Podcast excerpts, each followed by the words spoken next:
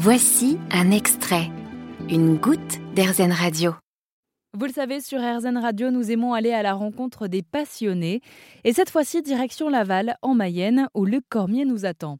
Ça fait environ 42 ans qu'il est passionné par les boomerangs, cet objet qu'on lance et qui revient. Il en a toute une collection et il en fabrique également. Alors, ceux que l'on fabrique maintenant, si on veut faire en bois, c'est du contreplaqué de bouleau de Finlande en qualité aviation que la qualité aviation du, contreplaqué, c'est qu'on a énormément de couches. On a, on a deux couches de bois par millimètre. Et parmi les objets que possède Luc Cormier, des bâtons un peu particuliers qui, eux, ne reviennent pas quand on les lance. Eh bien, c'est un peu l'origine, en fait, les bâtons de chasse. Et on en a trouvé dans le tombeau de Toutankhamon, par exemple. Ils sont maintenant au musée du Caire. Et les, les Égyptiens chassaient les canards euh, dans les marais avec ce style de bâton.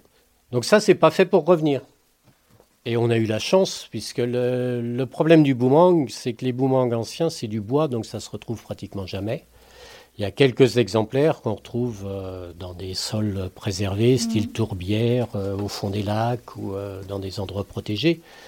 Et là, dans le tombeau de Toutankhamon, il y en a eu toute une caisse de retrouver parce que bah, déjà les pilleurs de tombeaux s'intéressaient pas au bois, bien sûr. Donc ils ont laissé ça dans un coin, ça ne les intéressait pas, et on a eu la chance, nous, en tant que lanceurs de boomerang, d'avoir ces, ces, exemplaires uniques euh, sous les yeux, enfin pas tous sous les yeux, mais au travers de photos tout au moins. Relativement récemment, que les Indiens Hopi en Amérique utilisaient ce style de bâton, toujours sans retour, mais pour chasser les lapins par exemple. Et pour en savoir plus, je vous conseille d'aller sur erzen.fr écouter les autres versions de cet entretien. Vous avez aimé ce podcast Erzen Vous allez adorer Erzen Radio en direct. Pour nous écouter, téléchargez l'appli Erzen ou rendez-vous sur erzen.fr.